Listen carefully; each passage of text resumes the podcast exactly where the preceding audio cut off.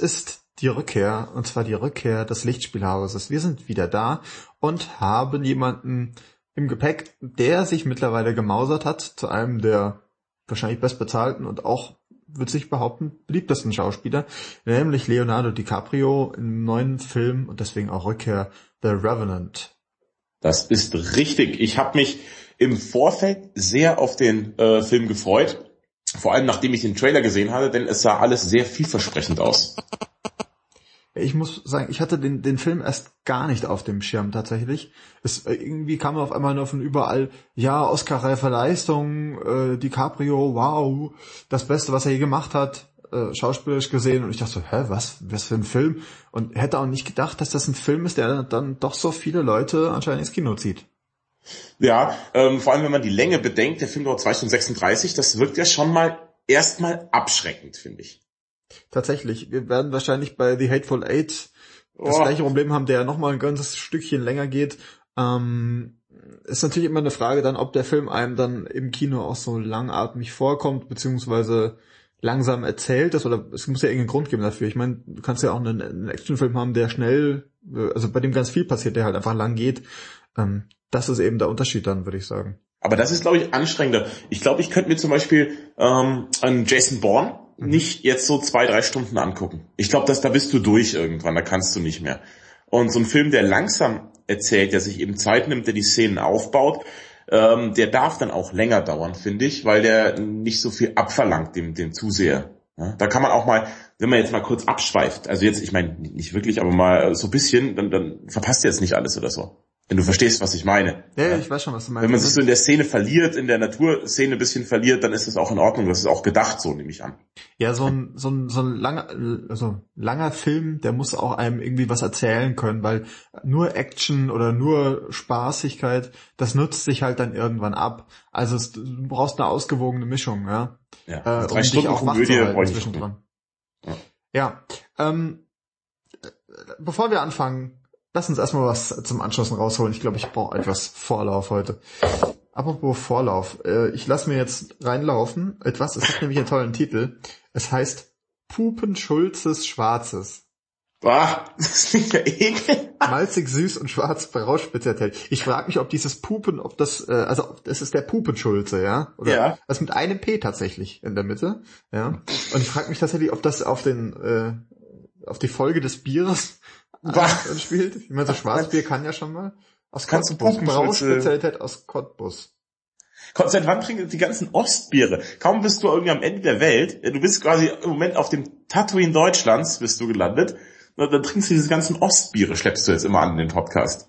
Also ich versuche halt wirklich so einmal einmal die Bierabteilung durchzugehen und guck dann immer die Sachen raus, die lustig aussehen. Und hier sitzt ein Typ drauf auf irgendeiner Art, auf einem, auf einem Kutschbock sitzt eine Art Kutscher drauf und hebt ein, ein Bier hoch. Das ist ja, das klingt gut. Ja. Das klingt vielversprechend. Ich mache jetzt mal ein bisschen Atmung, Moment. Ich weiß nicht, ob man es gehört hat. Probieren wir mal. Äh, kannst du schon mal erzählen, was du trinkst derweil? Ja, ähm, ich trinke einen Rotwein und zwar einen Croix Noir. Vin de Paix du Gard, Produit de France. Ja, von 2012 mit 13,5 Volt. Wir haben uns ja schon mal darüber gestritten, dass je mehr Volt ein Wein hat, desto höherklassiger ist er. Das stimmt auch. Also ich habe mich da nochmal informiert. Das ist eine ungefähre Faustregel. Und 2012, das ist ja schon... Ne? Wo hast du dich denn da informiert? Im Internet. Im Internet. Und wenn man da lange genug sucht, findet man auch jemanden, der das sagt, was man selber denkt. Und dann nimmt man das selbstverständlich auch für bare Münze. Das ist doch klar. Das nennt sich Internetrecherche. Das kannst du auch mal üben. Ähm, ähm, den Rotwein habe ich tatsächlich gestern schon im Kino getrunken. Denn ich habe mal wieder eine Flasche Rotwein ins Kino reingeschmuggelt. Ähm, denn ich war jetzt äh, nicht in Memming im Kino wie in Star Wars, bei den alten, alten Schweinchen, die einem, weißt du noch, die mein Bier nicht mit reingelassen haben. Mhm. Und in Augsburg, da ich, bin ich ja mit dem Eisbecher schon reinmarschiert. Das ist ja ganz egal. Äh, das ist denen wurscht. Und da haben wir dann eben äh, jeder eine Flasche Wein, die werte Gattin und ich, jeder eine Flasche Wein mit reingeschmuggelt. Weil wir dachten, wenn der Film nicht gut wird, dann haben wir immer noch Rotwein. Das Hast du dann auch ein Glas dabei oder trinkst du ihn aus der Flasche? Nee, tatsächlich habe ich diesmal kein, also beim, beim Hobbit hatte ich ja diesen, dieses Gla Whiskyglas dabei, ja. aber so ein Rotweinglas ist nun wirklich zum Transportieren eine sehr, sehr heikle Kiste, finde ich. Das geht leicht kaputt. Und deswegen habe ich ihn dann so ein bisschen Penner-Style, äh, oder wie die Franzosen es machen, halt eben direkt aus der Flasche getrunken. Wie ein Clochard hast du ihn aus der Flasche getrunken. Richtig, ja. Ab und zu hat auch, also ich, wir waren fast ausverkauft, war Samstagabend, weißt du? Mhm. Du gehst ja nicht am Wochenende ins Kino, du sagst, nee, ich, war tatsächlich, ich war tatsächlich unter der Woche und zwar um 17 Uhr. Und ja, das gut, war ganz nett, da ich danach ne? noch schnell, konnte ich noch einkaufen und dann Abendessen danach. war ganz gut. Ja, das ist praktisch. Nee, wir waren fast ausverkauft und mein Nachbar sah mich immer von Zeit zu Zeit, wenn ich mir die Flasche hervorgezogen habe und dann ein, ein Nipperle genommen habe von meinem Rotwein, sah er mich etwas pikiert an. Das Problem war natürlich, wenn man sich so 075 Rotwein reinstellt, über den Film verteilt, dann muss man irgendwann auch ganz dringend aufs Klo. Aber ich wollte nichts verpassen und habe deswegen gelitten untenrum wie Leonardo DiCaprio die ganze Zeit. Ich konnte seinen Schmerz in, in meinen Eingeweiden konnte ich ihn nachspüren. Das ist gut. Es ist auch schön, dass du dich da bis drauf einlässt auch. Ja, das ist natürlich, das ist nicht Method Acting, das ist Method Watching. Das ist ja, das ist ja was Neues. Das ist jetzt, das habe ich erfunden. Ist jetzt ein Ding. Scheiß auf Oculus Rift und sowas, es ist doch so viel besser. Ja, lebendiger wird's nicht. das stimmt, ja, wenn man einfach dringend bieseln muss. Also ich trinke jetzt nochmal. Ähm, ich weiß ja aber, wie er schmeckt. Ich habe ihn ja gestern Abend schon getrunken. Sehr lecker. Ganz hervorragend. Normal kenne ich mich mit Rotwein nicht aus. Entweder halt er schmeckt mir oder er schmeckt mir nicht. Ähm, und wie gesagt, den habe ich geschenkt bekommen. Also ich glaube, der ist auch nicht ganz günstig. Aber der schmeckt ganz hervorragend und macht auch keinen Kopfweh. Ja, das ist ja schon mal, das ist, äh, Harald Schmidt hat das, glaube ich, gesagt. Ein Rotwein muss zwei Dinge können, muss gut schmecken und darf am nächsten Tag keine Kopfschmerzen machen. Das stimmt. Also mein, mein, mein Pupenschuld ist, ist übrigens auch äh, ganz lecker. Wirklich ziemlich süß, wie es tatsächlich draufsteht. Also wenn man das mag, kann man das trinken. Ich bin eigentlich nicht so der Schwarzbier-Typ, aber irgendwie, ich fand den Namen lustig. Und da das das Kriterium des Lichtspielhauses ist. Natürlich. Ja, äh, also warum nicht? Kann man trinken. Kann man mal sich einen Pupenschulze gönnen. Mhm. Ah, ja, außerdem ist ja Winter. Ich finde, im Winter trinkst du ja so ein Schwarzbier eh viel lieber, als, als wenn es warm ist. Das stimmt, wobei momentan bei den Temperaturen. Aber gut, wir sind ja nicht der Wettercast. Insofern. Ähm, was wir aber noch machen sollten, da möchte ich schon mal darauf hinweisen, mich erstmal nochmal beim weisen Josef zu bedanken, der ja äh, nicht nur seit geraumer Zeit von uns genötigt wird, äh, seine Meinung zu allem abzugeben, sondern das auch tatsächlich tut. Und zwar in äh, rauen Mengen, und zwar auf lichtspielhaus-podcast.de. Da äh, äußert er sich und er hat sich lang und breit zum Thema Star Wars geäußert und hat auch äh, erklärt eben, was ihn so ja fasziniert hat am, am äh, neuen Star Wars. Und das ist tatsächlich auch ganz interessant, weil er spricht auch so ein bisschen noch äh, über analog versus digitale Aufnahmetechnik und ähm, sagt vor allem, dass das fand ich wirklich interessant, dass er eben dieses äh, analoge einfach viel organischer ist, weil es sich ja bei der Aufnahme quasi und bei der Projektion dann auch um eine Art chemischen Prozess handelt, ja. Und mhm. dadurch wirkt das Ganze ein bisschen lebendiger und viel, also man hat das Gefühl, man, man wird in eine fiktive Welt reingezogen und sieht nicht äh, eine vorgegaukelte reale Welt. Wie bei, der Vergleich das eben mit dem, der Hobbit-Aufnahme, diesem, mit den mehr, mehr Herz, ja. mit mehr Bildern pro Sekunde. HFR, glaube ich. Ja, genau. Ähm, wo es ja irgendwie schon, es war halt, es sah super echt aus. Aber irgendwie hatte ich manchmal das Gefühl, ich sehe mir ein Theaterstück an. Weißt du? Und, und nicht ein Film. Mhm. Wenn du, wenn du verstehst, was ich meine. Und da lest du sich auf Lichtspielhaus. Nee, wir haben jetzt pod, podcast.de. Lichtspielhaus-podcast.de so, tatsächlich, ja. Genau. Wir.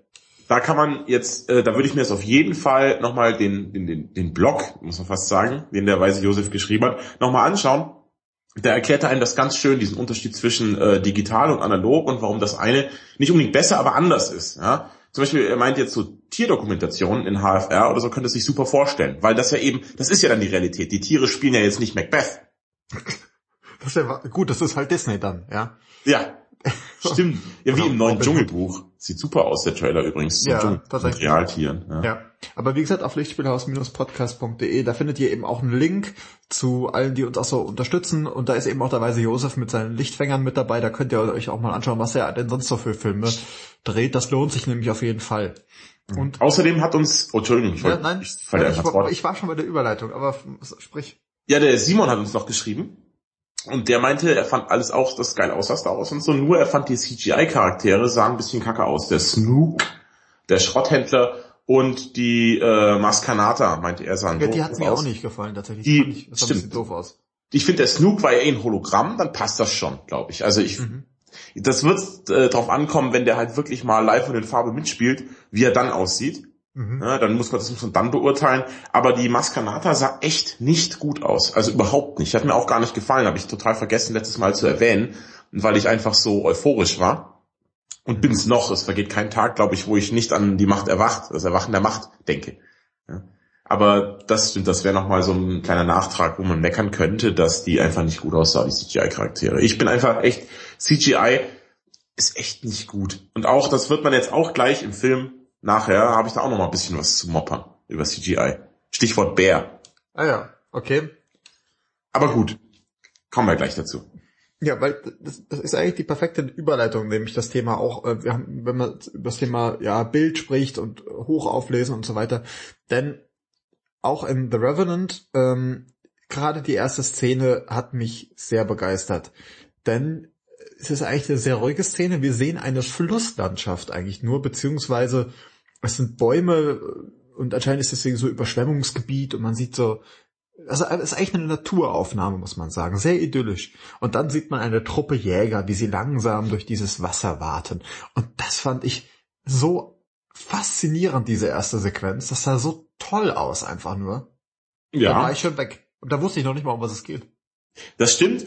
Also, bei der Optik reden wir gleich noch ausführlicher, aber diese erste Sequenz ist fantastisch gemacht.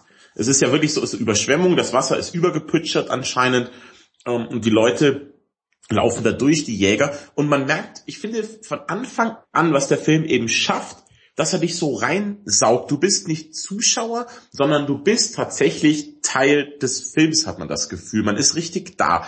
Ähm, der Film spielt damit mit so, mit, mit schlechten körperlichen Erfahrungen wie Schmerz und Kälte vor allem und Hunger.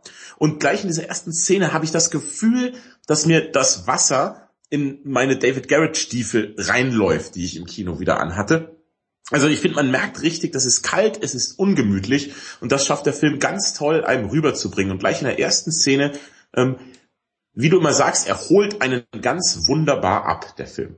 Ja, wollte ich gerade sagen, der schafft auch, also er erklärt einem den Ton, den er für die nächsten zweieinhalb Stunden eben halten will. Der sagt dir so und so funktioniere ich, Ja. du bist mit dabei, du begleitest einen und das auch in sehr langen Aufnahmen. Ähm, es ist die erste Szene äh, geht dann über in, eine, in einen Angriff und zwar von Indianern, das kann man auch sagen. Und das ist alles sehr, sehr organisch, sehr, sehr rund irgendwie. Die Kamera fließt richtig. Ähm, die Schnitte, die da sind, fallen einem quasi gar nicht auf. Mhm. Das ist, ähm, ja, du bist, äh, es ist sehr lebendig und du bist direkt mit dabei. Ja, das hat mir eben auch super gefallen. Die Kameraarbeit ist absolut fantastisch. Aber du kommst jetzt gleich zu den Indianern. Wollen wir erstmal kurz die Prämisse des Films preisgeben, dass die Leute überhaupt wissen, worum geht es denn in Na. The Revenant? Na gerne. Ähm, Ähm, 1820 befinden wir uns. Das musste ich aber nachschlagen, das wird einem nicht erzählt. Aber man merkt sofort, wir haben hier diese Pionierzeit in den USA. Das merkt man an den Klamotten, an den Waffen, an den Indianern natürlich. Ja, Die greifen ja heutzutage jetzt eher selten an. Mhm. Tatsache. Ähm, und wir begleiten zu Beginn des Films einen Trupp Pelzjäger. Ähm, das ist, ja, es gibt da quasi den Captain der Truppe und der hat halt so ein paar Trapper angestellt. Ähm, die, ja, sind eben auf Pelzjagd, sammeln die ein. Und Leonardo DiCaprio spielt den Hauptcharakter Mr. Glass. Und der ist, ja, so was wie der, wie der Spurenleser, der kennt sich da gut aus, der führt die Truppe, dass die sich nicht verläuft. Genau, denn er kennt sich so gut aus, weil er eine Zeit lang mit den Indianern gelebt hat, und zwar mit den Pawnee-Indianern. Das sind äh, zum Beispiel bei Hell on Wheels sind das die, die bösen Indianer da. Aber er hat mit denen gelebt und hat auch einen kleinen Bub äh, mit einer Indianerfrau.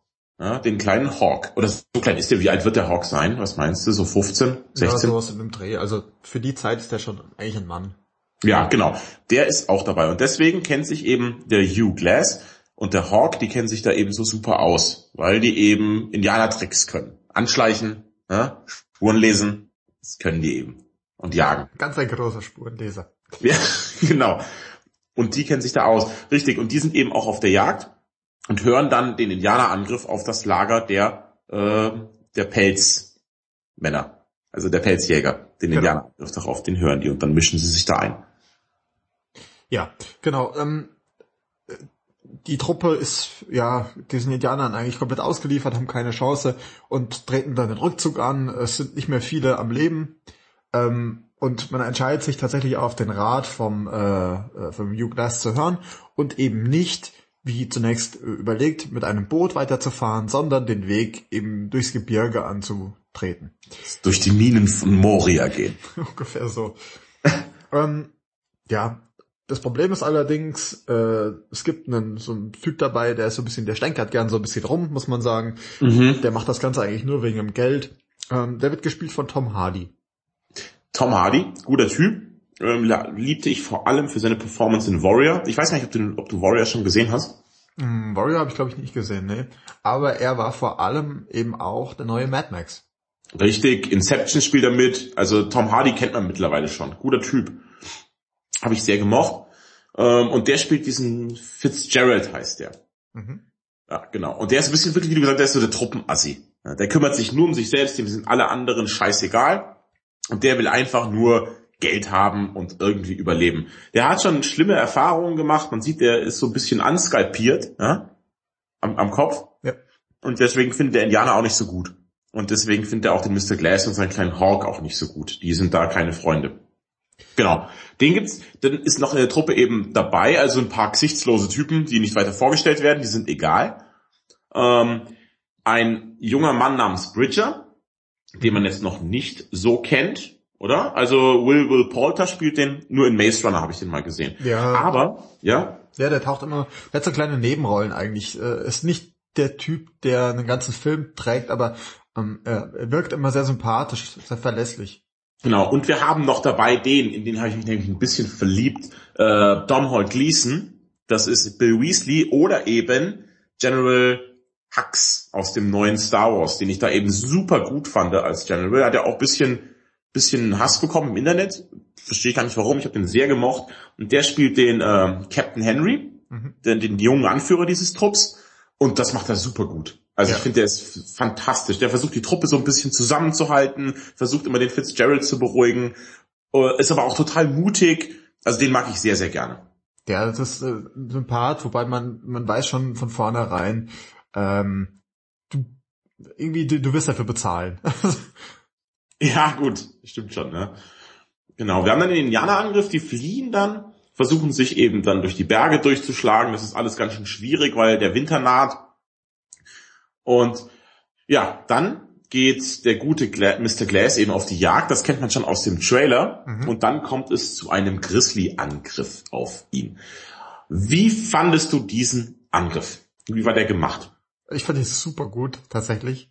Ähm, ich habe schon an, an deinem, deinem, Tonfall schon erkannt, du warst nicht, nicht so begeistert. Aber ich muss sagen, mir der Angriff sehr, sehr gut gefallen. Ähm, es, es wird zwar nicht so ganz genau erklärt, warum er eigentlich allein durch den Wald stapft. Das ist ein bisschen doof. Ähm, aber er wird auf jeden Fall äh, angegriffen von einem Bär, der schnaubend, wie gesagt, auf ihn zugerade kommt in einem schönen, richtig grünen Wald. Das sieht toll aus. Und dieser Angriff zieht sich richtig lang hin, ja. Also es ist nicht so, dass, dass irgendwie mal einer schnell der, also den Bär erschießt und dann war's das, sondern der Bär greift ihn an, kratzt ihn auf, nimmt ihn hoch, schmeißt ihn rum, dann steht der auf, eben mit der Pranke auf seinem Kopf und man weiß ja, so ein Ding irgendwie wiegt irgendwie eine Tonne oder was und man denkt sich, oh Gott, der zermalmt den jetzt einfach unter sich. Mhm. Und ich glaube, drei, vier Mal geht's wieder von vorne los. Ähm, man denkt sich, einer von euch beiden, also entweder der Bär oder DiCaprio, einer stellt sich blöd an, aber im Endeffekt ist das, glaube ich, doch recht realistisch, weil äh, DiCaprio ist so angekratzt sozusagen, ja, so kaputt schon, dass er eigentlich gar nicht mehr die Chance hat, sich dass er nicht richtig zu wehren, aber muss halt irgendwie. Und ich fand den Bär auch gar nicht so schlecht. Äh, man merkt zwar zwischenzeitlich, dass ähm, von, also die Art und Weise, wie es gedreht ist, irgendwie so funktioniert, dass DiCaprio wohl auf irgendeiner Art Gestell gelegen hat, dass man ihn hochgehoben hat damit und hin und her gerüttelt, um zu imitieren, wie der Bär ihn durch die Gegend äh, wirft. Das sieht ein bisschen komisch aus, aber an sich sehr, sehr cool. Also ich fand die Szene, verstehe mich noch nicht falsch, die Szene ist fantastisch. Das Einzige, also sag ich jetzt zuerst, was mich stört, ist der CGI-Bär. Ich finde, der sieht nicht gut aus. Jetzt nicht so zu vergleichen mit den Werwölfen in Twilight, also jetzt nicht das Level, aber ich habe keinen echten Bären gesehen, sondern ich sah den CG-Bär. Also mhm. das war eben bei mir immer so ein bisschen der Stachel in meinem Fleisch, dass ich gesehen habe, das ist kein echter Bär. Nichtsdestotrotz, was an der Szene halt super ist, dass die eben sich so lange zieht und dass man richtig, das ist eben, was ich vorhin auch schon gesagt habe, wenn der Bär ihn beißt und kratzt, das geht dir als Zuschauer durch Mark und Bein. Das ist durch den Sound gemacht, wenn die Knochen brechen und die Haut reißt und der Bär ihn ableckt und, und alles. also das ist wirklich ganz toll gemacht. Vom, vom Sound ist das gut gemacht. Wieder die Kamera fängt das gut ein, auch oft nah auf DiCaprios Gesicht, dass man sieht, wie es ihm weh tut und so.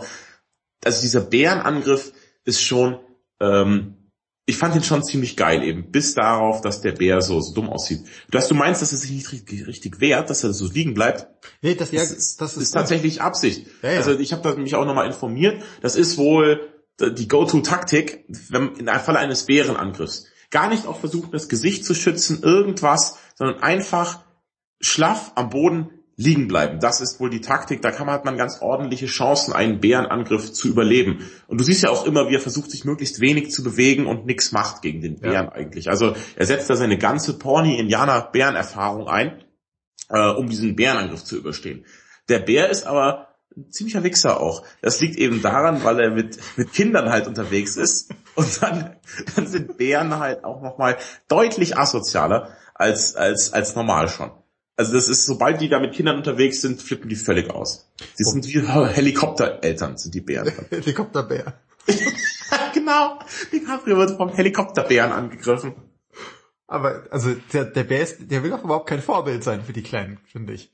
Wie der sich da benimmt, ja. Aber es ist auch, es, naja, gut. Aber ich finde das, also, was halt so fies ist immer, weißt du, du denkst, jetzt hat er es gerade überwunden, unser Mr. Glass. Ja. Er schafft es gerade und kann zum Gegenschlag ausholen, ja er bleibt ja nicht liegen für ewig da, weil er genau weiß, irgendwann kriegt der Bär halt Hunger und knappst mal ein bisschen, ja. so, sondern er versucht sich dann halt zu wehren mit allem, was er halt hat, aber er kriegt für jeden Hieb, kleinen Hieb, den er austeilt, kriegt er einen doppelt so großen wieder dagegen.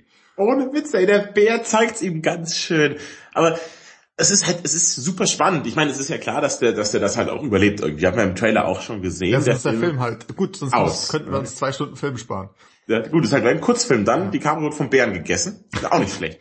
ja. Aber trotzdem ist es, schafft es der Film, die, die, ganze, die ganze Konfrontation mega spannend zu machen, was einmal mehr an der ähm, guten Regiearbeit liegt. Finde ich. Ist auch, äh, der Witz ist ja, wir haben ja jetzt schon ziemlich viel erzählt, aber eigentlich ist das alles nur Vorgeplänkel. Denn dieser Bärenangriff, der irgendwie nach einer guten halben, dreiviertel Stunde sowas kommt, das ist der Wendepunkt des Films, da geht's eigentlich erst richtig los, ja. Alles, Stimmt. So. Und dementsprechend keine Angst, dass wir jetzt so viel erzählt haben. Denn jetzt, die Prämisse des Films ist, er ist eigentlich halb tot, wie ungefähr, also Mr. Glass ist halb tot, wie ungefähr den Rest des Films. und er versucht sich eben zu rächen, und zwar an Tom Hardy, an Fitzgerald, der nämlich ähm, die Aufgabe übernimmt irgendwann zusammen mit einigen anderen, also zusammen mit dem Hawk und äh, dem, dem, Bridger. Äh, dem Bridger zusammen aufzupassen, auf den verletzten Glass, weil der Rest der Truppe schon mal weiterzieht, um Hilfe zu holen. Beziehungsweise nee. um ins Lager zu kommen. Die wollen einfach nur abhauen. Die bekommen, der Captain sieht ein, die können den Glass nicht schleppen. Es geht nicht. Die haben selber genug zu kämpfen über die Berge. Aber er will ihn auch nicht, ja. er kann ihn nicht töten. Und deswegen sagen sie, bleiben bitte bei ihm bis zu seinem Ende und beerdigen ihn dann anständig, weil der geht davon aus, dass der Mr. Glass es nicht schafft. Ja. Also das ist auch so was, man sieht die Wunden, ja, man sieht, wie er behandelt wird, wie er genäht wird und so. Es ist wirklich katastrophal und man selbst ist tatsächlich auch der Meinung, das kann der nicht mehr schaffen. Ja, das stimmt. Also du denkst, der hat's hinter sich. Der schafft das nicht. Natürlich meldet sich der Fitzgerald freiwillig, weil er brutal viel Geld dafür bekommt. Er ist ja, ein es gibt Bonuszahlungen, ja. Also ja. Der, der, der Kapitän äh, kauft sich sozusagen von seiner Schuld frei, dass er ihn da lässt, indem er den Leuten Geld verspricht, die dort bleiben. Genau. Ja, und natürlich, äh, am Anfang machen die das auch, aber irgendwann wird es dem Fitzgerald dann zu dumm, weiter zu warten. Der denkt nämlich, dass die Re-Indianer, das sind in dem Fall hier die bösen Indianer, aber böse natürlich halt immer in Anführungszeichen, ja, einfach Indianer. Die Re, dass die bald kommen und die komplett fertig machen dann. Und dann denkt er sich, das wird ihm alles zu blöd. Er will ihn halt jetzt ersticken, sozusagen. Ja. eins führt zum anderen, ohne zu viel zu erzählen. Und der, Ja, genau, der Junge ja. vom Hawk, äh, der Junge, also der Hawk geht Mhm. drauf.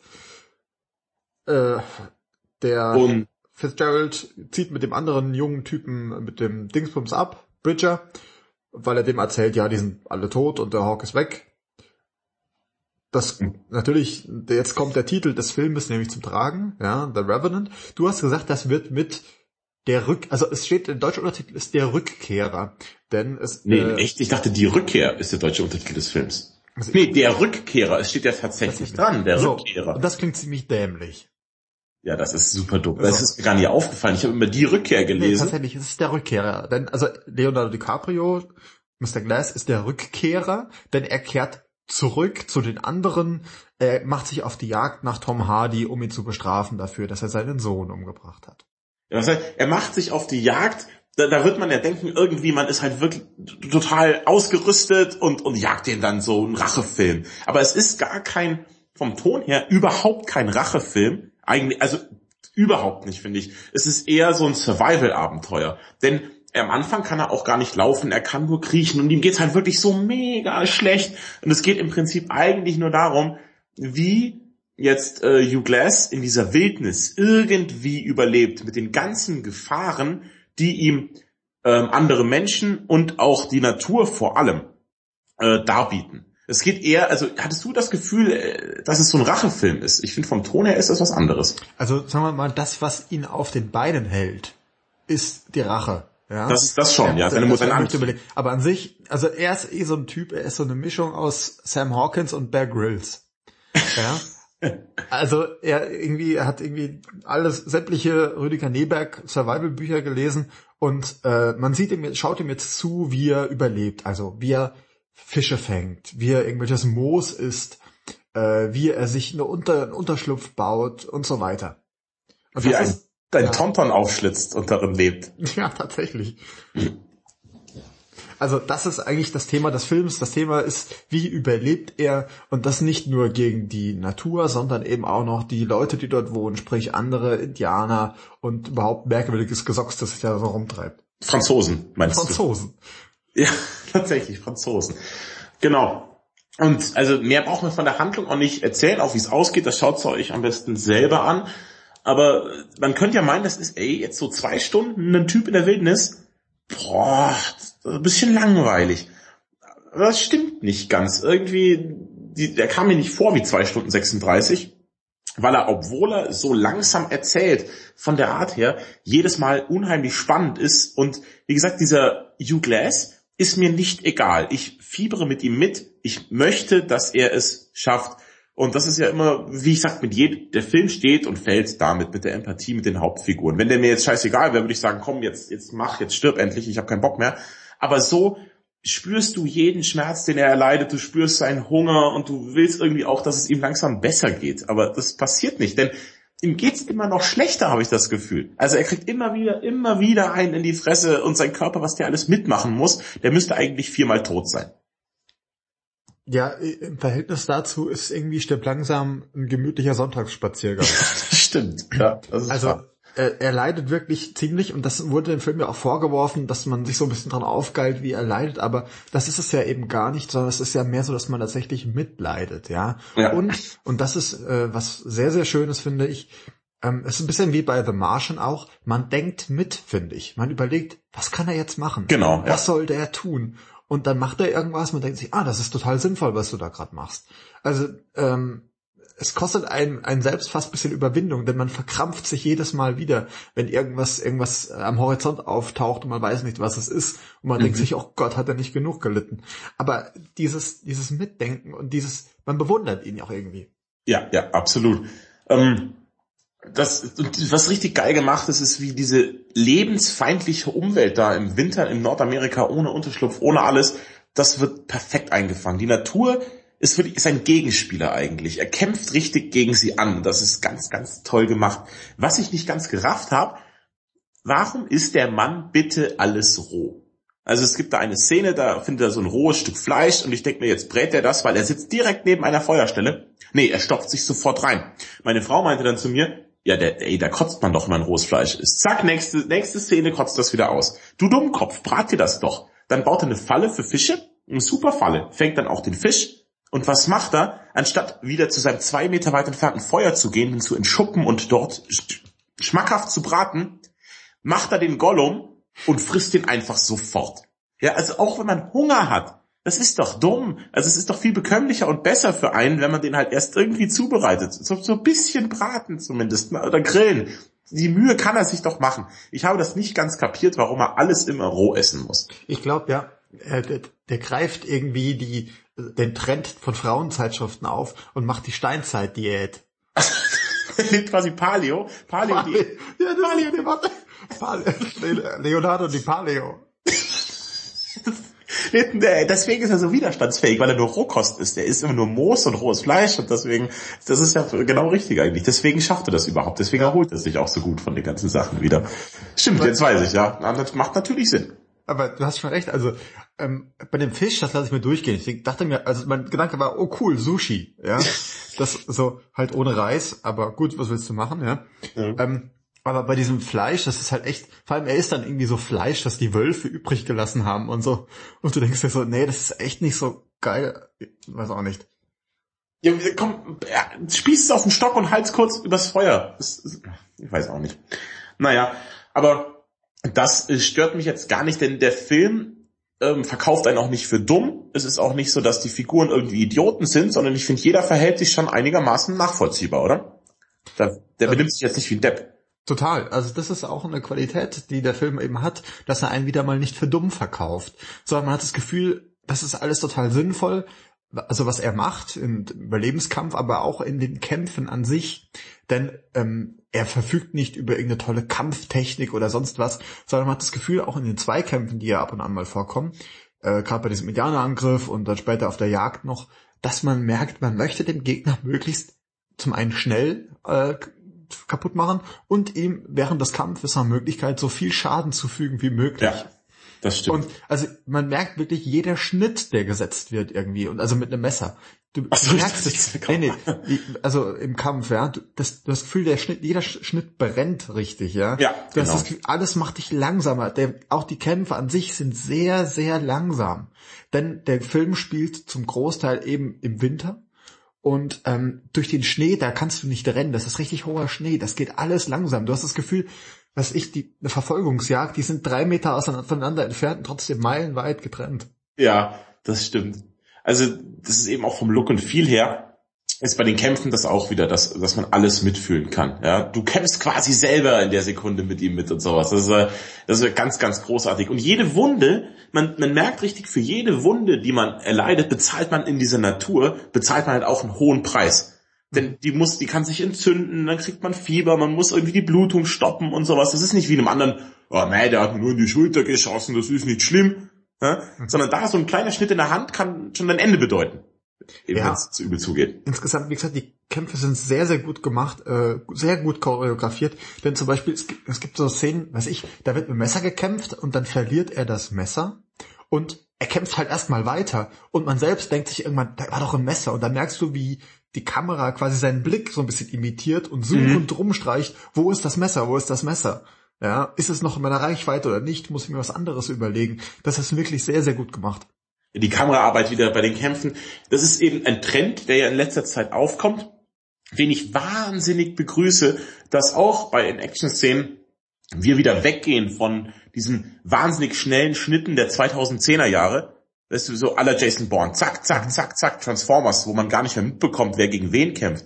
Ähm, sondern jetzt habe ich wieder das Gefühl, die Kämpfe sind zwar langsamer, aber dafür, das stört mich ja gar nicht, aber dafür hält die Kamera die ganze Zeit drauf.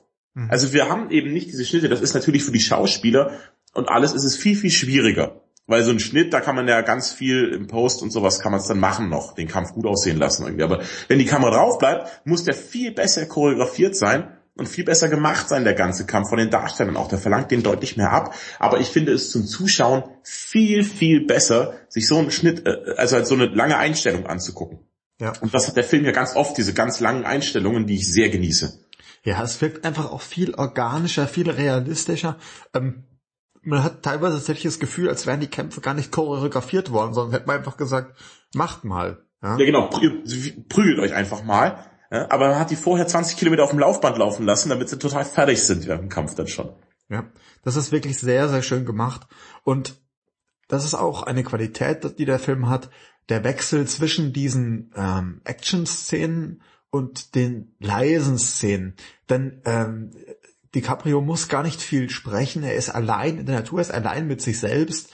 Und es ist nicht äh, wie bei irgendwie Castaway, dass er die ganze Zeit irgendwie mit einem Volleyball quatschen muss, damit er nicht verrückt wird oder so, sondern er ist ganz auf sich konzentriert und ähm, man hört mit ihm in die Natur hinein. Man lauscht richtig, man hört, ist irgendwo ein Knacken im Wald, muss man auf irgendwas Acht geben. Mhm. Ähm, man, man, äh, man hört, was er hört, man hat das Gefühl, man riecht auch, was er riecht. Denn man sieht zum Beispiel, wenn er ausatmet, diese, diese Atemwolken, die dann kommen.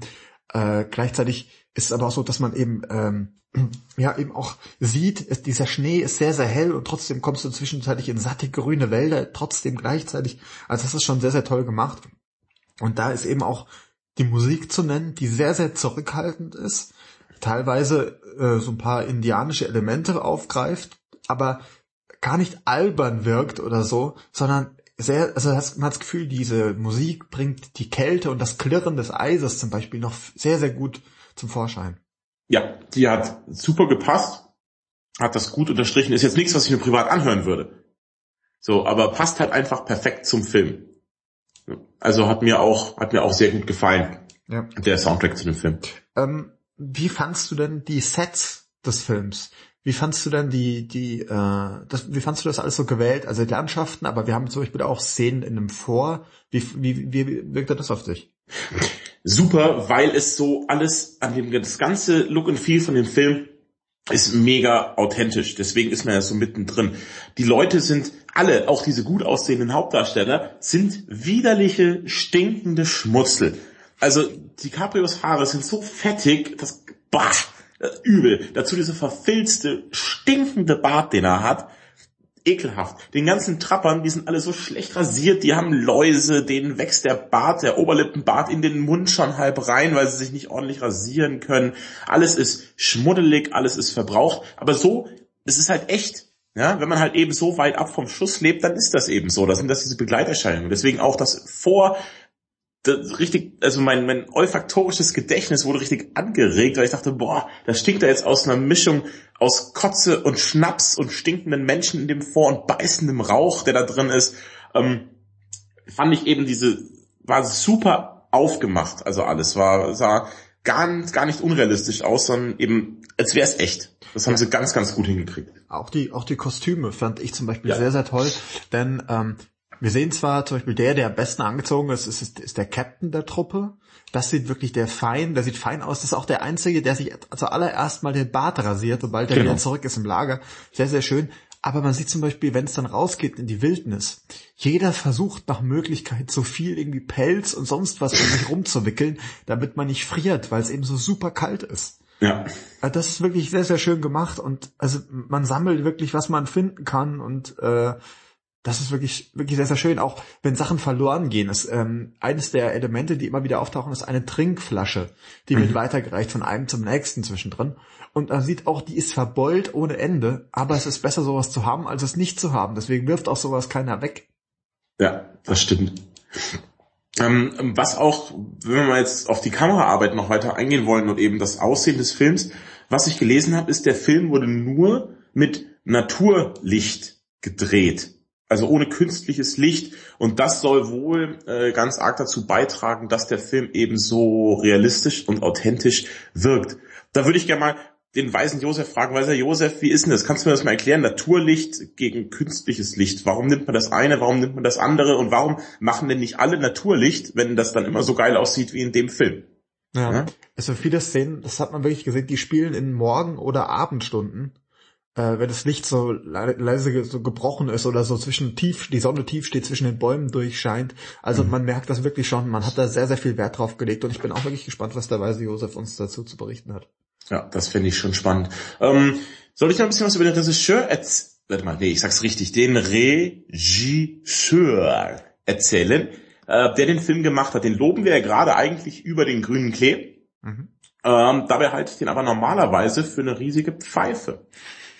Denn, also ich habe das erst im Nachhinein oder After the Fact, wie man neudeutsch sagt, erst äh, rausgefunden, wer denn eigentlich Regie geführt hat, sonst wäre ich überhaupt nicht in den Film gegangen, denn der hat mich schon mehrfach abgeschreckt. Regie geführt hat nämlich Alejandro González äh, Iñárritu. Dein Spanisch ist so gut wie dein Französisch. Ganz recht. Oui, oui. Ein Mann aus Mexiko, der unter anderem für Film bekannt war, ist wie Amores Perros, der, ich weiß nicht, ob du den schon mal gesehen hast. Nee. Super beschissen. Super beschissen. Irgendwie auch so ein Ewigkeitswerk, wo nix passiert. Bäh, ist der langweilig. Riesenscheißdreck. Aber unter so äh, Filmkennern, alle sagen immer, oh, super, ganz toller Film. Dann hat er 21 Gramm gemacht. Fand ich super langweilig. Babel mit Brad Pitt hat er gemacht. Super Katas langweilig. Katastrophaler Film. Ähm, letztens jetzt bekannt für äh, Birdman, wo er auch Regie geführt hat. Hier. Auch noch nicht gesehen. Lustigerweise, ich habe das Gefühl, er entwickelt sich langsam in eine Richtung, die mich interessieren könnte. Ja, genau. Das ist jetzt so sein letztes großes, also Birdman ist okay, er hat eben auch diese ganz, ganz langen Einstellungen, Ja. was ich ja an ihm mag, aber Birdman erzählt mir das Ganze auch zu wirr und irgendwie auch zu langsam. Also man merkt schon, der, dieser äh, Regisseur erzählt gern wahnsinnig gemütlich und langsam und was in Amoris Perros noch deutlich zu oder in Babel viel zu langsam und zu belanglos war, ähm, bringt er jetzt in The Revenant mehr auf den Punkt. Ich habe das Gefühl, jetzt erfüllt diese Langsamkeit auch einen Zweck, während er äh, uns diesen Film präsentiert. Und vorher fand ich die Filme einfach super langweilig. Jetzt gibt es in diesen langen Einstellungen aber auch was zu sehen. Und deswegen ähm, gefällt mir da diese Regiearbeit sehr, sehr gut. Wohingegen alle an- alten Filme, die ich jetzt von ihm aufgezählt habe, fand ich wirklich durch die Bank alle scheiße. Also hat mir keiner richtig gut gefallen. Bei Birdman wäre ich mal gespannt, was du zu dem Film sagst. Der geht stark los, wird dann eine Katastrophe in meinen Augen. Aber Also Birdman steht noch auf meiner Liste. Ähm, 21 Gramm habe ich hier auch noch rumfliegen, auch immer noch nicht gesehen, weil der Den- den mich thematisch halt nicht interessiert. nee, ähm, Babel habe ich gesehen, weil ich den auch geschenkt bekommen habe, mal auf DVD, ist auch schon ewig her. Äh, habe ich dann auch geschaut und dachte mir irgendwie äh, an meinem Geschmack vorbei oder an, an, an am Geschmack überhaupt vorbei. ja. Ähm, ja, weiß nicht. Ähm, ich dachte, ich hatte ihn auch nicht so wirklich auf dem Schirm, muss ich sagen. Aber ich habe jetzt, wie gesagt, hier den Film gesehen, dachte mir, okay, ähm, das ist wirklich gut gemacht einfach auch. Ja, jetzt mal ganz, stimmt. ganz grundsätzlich, einfach gut gemachtes Kino. Und das ist wirklich auch ein Kinofilm im, im besten Sinne des Wortes. Denn ich hatte, ich saß in diesem Kino drin, dachte mir, wow, wie toll sieht das aus, wie wunderbar ist es, sowas auf dieser großen Leinwand mit einem guten Sound hören zu können. ja. Das ist wirklich toll. Das war wirklich Kinovergnügen, das man hatte. Diese Szene waren handwerklich, waren die fantastisch gemacht. Und da muss man diesem, dem Alejandro ja auch ein bisschen die Props geben dafür. Das hat er einfach super in Szene gesetzt, diesen Film. Denn der kann schnell langweilig werden, sowas. Aber dadurch, dass er die Natur so toll eingefangen hat, ist das einfach ein guter Film. Man muss aber, glaube ich, auch in Stimmung sein dafür irgendwie. Also wenn man sich jetzt mit der Erwartungshaltung rangeht und sagt, hey, ich krieg jetzt hier diesen Survival-Action-Film, diesen Rachefilm zu sehen, glaube ich, wird man sehr enttäuscht. Man muss wissen, auf was man sich hier einlässt. Ja, auf jeden Fall. Also es ist kein ist kein Popcorn-Kino, ja. Obwohl es äh, spannend ist und einen bei der Stange hält und auch ein Grund ist, ins Kino zu gehen, ist das nichts, bei dem man äh, irgendwie, da- du gehst nicht aus diesem Film raus und bist total beschwingt oder so, sondern du gehst raus und denkst dir natürlich zum einen, was ein toller Film, aber du denkst dir auch, mein Gott, hat Brad Pitt einstecken müssen in dem Film. Also Brad Pitt hat einstecken müssen. Brad Pitt- Wieso, wieso der arme Mann, was ich hat glaub, damit zu tun? Ich glaube, ich war gerade bei Babel im Kopf. Äh, dafür sollte Brad Pitt vielleicht ein bisschen was einstecken. Äh, nee, ähm, DiCaprio hat einstecken müssen. Ähm, und ja, also es ist, es ist kein, kein, kein Spaßfilm. Nee, das nicht. Es ist kein Popcorn-Kino, es ist eher Rotwein-Kino, würde ich sagen. Tatsächlich, du hast ja alles richtig gemacht Ja, eigentlich. natürlich, in weiser, weiser Voraussicht. Ähm, wollen wir jetzt mal über die Schauspieler reden? Alle sagen immer so, DiCaprios super Leistung. Ähm, ich finde, er spielt das ordentlich. Ist jetzt nicht unbedingt seine beste Performance. Da habe ich ihn schon besser gesehen. Aber es ist eine sehr, sehr gute Performance von ihm. Wobei ich aber finde, dass Tom Hardy die Sache noch ein bisschen besser macht als er. Also ich finde, Tom Hardy spielt diesen, diesen gemeinen Typen, spielt den ganz, ganz toll. Also er spielt ihn auch nicht nur, oh, das ist jetzt der Böse, weil er halt ein Arsch ist, sondern der hat schon auch Motive für das, was er macht und der spielt ihn glaubhaft und also ich, super. Tom Hardy macht das toll und eben Donald Gleason fand ich auch wieder ganz toll. Die Schauspieler sind in dem Film sehr, sehr gut. Ja, alle sehr, sehr toll besetzt. Ähm, es ist, äh, sie sind auch so besetzt, dass du nach zwei Minuten weißt, wer wer ist. Ja? Ja. Also du weißt, okay, er ist halt irgendwie, Tom Hardy ist der bärbeißige Typ, den, der irgendwie der Böse sein soll. Ähm, das Schöne ist, er, auch seine Motive sind nachvollziehbar zu einem gewissen Grad. Auf der anderen Seite ist er natürlich trotzdem ein bisschen assi. Und ähm, es ist ich glaube, es ist toll auch für den Film überhaupt, dass man ihn dafür gewinnen konnte, denn man muss ganz klar sagen, Tom Hardy ist der Aufsteiger des letzten Jahres. Ähm, ich glaube, er ist sehr, sehr gefragt, äh, gerade nach Mad Max, der ja auch einer der wirklich Überraschungshits des letzten, Ja. letzten Jahres war, Auf jeden Fall. äh, wo ja viel drum diskutiert worden ist, am Anfang so äh, angeblich ewig im Giftschrank und dann doch rausgelassen und aber alle waren begeistert und Tom Hardy äh, spielt einen sehr sympathischen Bösewicht, weil es gibt diese schöne Szene zum Beispiel hier, ähm, äh, da erzählt er, wie er seinen, seinen Skalp verloren hat. Das ist so ein fünf Minuten Monolog. Also super. Und er ist so, er, er mampft dabei sowas und ist mir so, naja, habe ich schon gemerkt. Hm, ja. Ich weiß, äh, wirklich toll irgendwie, wie er das macht. Das ist, ist nicht unbedingt handlungstragend, aber er erzählt es und man hängt an seinen Lippen. Ja, großartig. Der, dieser Monolog, genau, der ist, das ist wirklich eine tolle Leistung. Insgesamt, ja. Also die Schauspieler. Auch jetzt, also, findest du es Oscar-reif, was DiCaprio abliefert, oder wie würdest du das sehen? Sagen wir es mal so, es ist eine, es ist eine äh, Rolle, die insofern schwer ist, als dass sie sehr, sehr wenig Text an sich Richtig. eigentlich hat. Stimmt. Und ähm, das heißt, man kann sich nicht irgendwie hinter, den, hinter dem Text verstecken, sondern er steht allein im Fokus. Es ist ein sehr körperliches Schauspielen und ich glaube eben auch diese ganzen Szenen, die da wirklich im Wasser stattgefunden haben, im Schnee, das ist wirklich auch anstrengend für den, für den Körper tatsächlich. Ja. Ähm, ich, also ich fand ich fand es sehr, sehr toll. Das, das Problem ist, auf der einen Seite ist es natürlich sehr, sehr körperlich und das, das macht er gut. Auf der anderen Seite sind ja gerade die Rollen oft, die man toll findet im Kino, ja gerade die, die sehr ausladend sind, was die, was die Gesten und was die Gespräche betrifft. Also ähm, äh, viele Sachen bei, bei Tarantino zum Beispiel, ja, wo man, wo man Leute einfach toll findet, ähm, wie Christoph Waltz zum Beispiel, ja. Ähm, das, das liegt ja eben an den, an den Texten, an dem, was er sagt und wie er es sagt. Und das hat Mhm. er natürlich jetzt hier schwer zeigen können. Ja. Da steht ihm im Tom Hardy ein bisschen die Show. Ja, da hatte ich auch das Gefühl. Also, dass Tom Hardy ja schon der herausragendste Darsteller ist, aber es ist für DiCaprio sehr, sehr schwierig, hast du schon recht. Er macht das aber sehr ordentlich. Also, wie gesagt, du spürst alles, was er macht und, und kannst das völlig nachvollziehen. Von daher, also, hat das schon gut gemacht. Aber Oscar Reif weiß ich jetzt auch nicht. Ich weiß auch gar nicht, ob er nominiert, sind die Nominierungen schon raus überhaupt? Ja, aber ich verfolge das immer nicht so. Nee, nee, Ähm, brauchen wir nicht. was vielleicht noch zu sagen ist, es ist vor allem eben auch ein Spannungsfilm.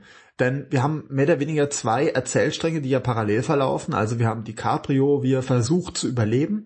Und dann gleichzeitig haben wir eben den Rest der Truppe, der nichts weiß von, ähm, von, von Mr. Glass, dass er noch lebt.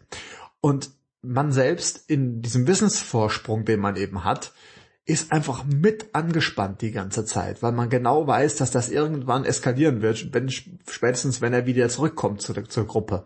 Ja. Und das ist auch sehr, sehr spannend, finde ich, zuzuschauen, wie ähm, Fitzgerald sich zum Beispiel, wie er, wie er lügt und sagt, nein, der ist tot, ich habe es doch gesehen, ganz klar, wir konnten nichts mehr machen. Und man weiß selbst, nein, das stimmt so nicht. Ja, ähm, ist schön mit den Erzählsträngen, auch wie es immer wieder wechselt, das lockert das Ganze eben auch wieder ein bisschen auf. Weil wenn wir jetzt immer nur bei Glass bleiben würden die ganze Zeit, dann wird es vielleicht doch ein bisschen Fahrt werden irgendwann. Aber man bekommt halt immer wieder dann die Situation im Vor mit oder eben das, was Fitzgerald so treibt. Ähm, und dadurch entzerrt sich das Ganze auch ein bisschen, hatte ich ja das Gefühl immer. Ja, total, stimme ich dir zu. Gut, ähm, hättest du denn noch was oder sollen wir langsam mal zum Fazit kommen? Ähm, wir können quasi vielleicht auf dem Weg zum Fazit, wollte ich nämlich noch was anbringen, weil ich habe vorhin schon angemerkt, dass der Titel des Filmes, beziehungsweise der deutsche Untertitel, ja, genau. ein bisschen äh, für den Eimer ist. Ähm, der, wie, äh, der, der, der, was so, der Rückkehrer. Rückkehrer. Genau. So, ich habe das nämlich auch mal ge- gegoogelt vorher, stellt sich raus, ähm, also The Revenant kann auch übersetzt werden, das ist deutlich treffender mit der Wiedergänger. Ah, Das passt viel mehr, denn also Mr. Glass ist ja quasi schon tot. ja, das und sagt jetzt er auch mal. erhebt er sich wieder und er, es ist, äh, also man kann entweder sagen, er als, als neu zum Leben zurückgekehrter ist er auf der Jagd, aber eigentlich ist er ja ein lebender Toter.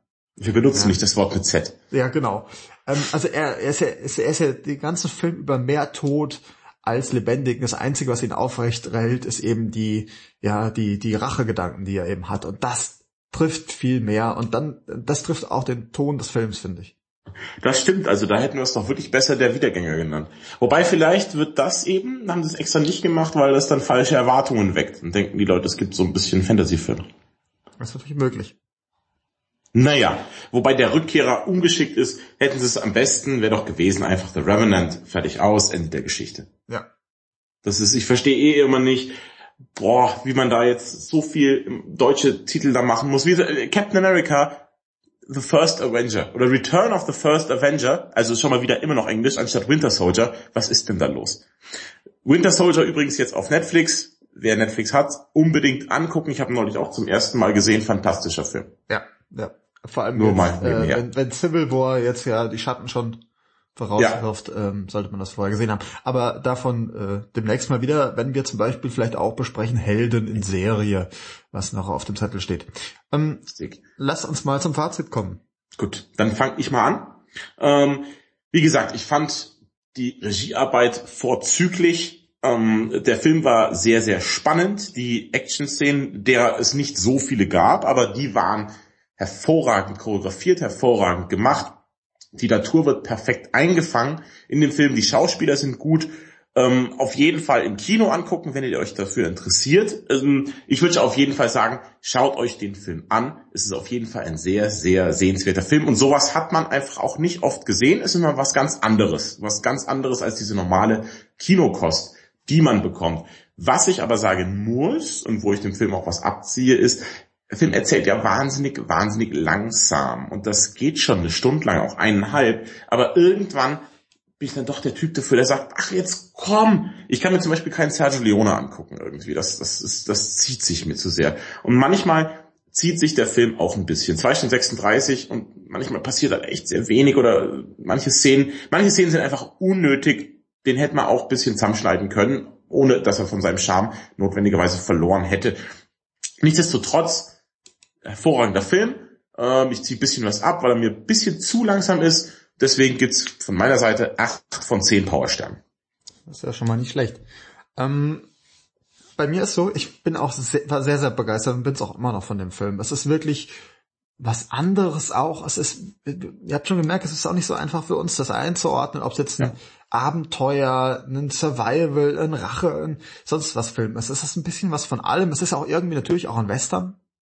Muss man ja. auch sagen. Also es ist wirklich viel von allem drin. Es ist wunderbar erzählt. Ähm, die Landschaften des Films auch, das muss man einfach mal sagen, ja, die stehen ja auch für sich allein und das sieht wirklich, wirklich toll aus. Die Caprio spielt das cool, es gibt einen guten Bösewicht, die Story ist interessant. Also viel, viel Schönes, auch die Musik hat mir sehr gut gefallen. Was mir nicht gefallen hat allerdings, das muss man auch sagen, sind ähm, es gibt so Rückblicke zwischendrin mal oder so, so Traumvisions. Ja, genau. Die sind nicht lang, das sind auch nicht viel, aber DiCaprio sieht zum Beispiel mal seine tote Indianerfrau rumstehen. Und das ist so klassisch, so kurz vorm Abnippeln sieht er die halt, also gefühlt. Und denkt man so, das kenne ich schon das hat in jedem zweiten Film, wo einer irgendwie kurz vorm Tod ist, sieht er irgendwie was altbekanntes. Das brauchst nicht, das ist überflüssig, das gefällt mhm. mir nicht. Ja. Aber das ist auch nicht schlimm. Denn im Endeffekt ist es halt auch so, wie es die anderen machen und ja, ja, das passt soweit. Aber, und das muss man diesem Film hoch anrechnen, ist, er macht was mit einem. Und zwar nicht nur, dass man lange drüber nachdenkt, sondern vor allem auch, dass man mitfühlt, mitleidet. Man ist angespannt in diesem Film und das aufs Positivste, ja. Mhm. Es ist nicht, es ist kein Feel Bad Movie in dem Sinne, ja, sondern ähm, man, man wünscht ihm alles Gute, dem Mr. Glass, und ist mit ihm dabei und man kämpft mit ihm. Und das ist wirklich toll, denn das gibt's so selten, finde ich, dass ein Film überhaupt was mit einem anstellt. Ja. deswegen gibt's von mir neun Powersterne tatsächlich. Sauber. Nicht schlecht. Gut, also das ist, ist ja durchweg positiv für alles. Von daher, wenn euch das interessiert, schaut's euch an. Wenn nicht, schaut's euch trotzdem an. Ähm, kann man auf jeden Fall machen. Was kommt denn auf uns zu, wenn, wenn wir jetzt schon jammern bei 236 oder ich jetzt schon jammere bei 236, was machen wir denn mit The Hateful Eight, Tarantinos neuestem Westernfilm, mit der drei Stunden sieben auf die Waage bringt? Ja, das wird nur mit Kaffee zu machen sein, fürchte ich. Oder Kaffeelikör. Fläschchen ah, Kalua im Kino. So, äh, White Russian, nicht schlecht. genau. Ja, also so, so weit, sowas in der Richtung wird passieren. Also es steht auf jeden Fall auf der Liste.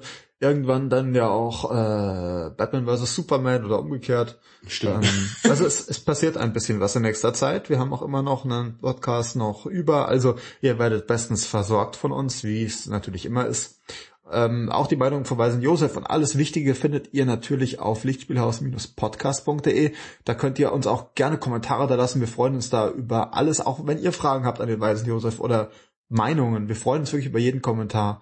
Bei Facebook findet ihr uns auch. Äh, einfach Lichtspielhaus eingeben. Äh, bei Twitter natürlich auch Licht-Tweethaus sind wir da. Könnt ihr uns gerne followen. Da gibt's auch immer interessante Sachen. Ähm, ansonsten ist mein Name Matthias. Ich bin der Sascha. Und äh, wenn ihr das nächste Mal aus dem Haus geht und euch Schatten verfolgen, schaut nach oben. Es könnten Helikopterbären sein.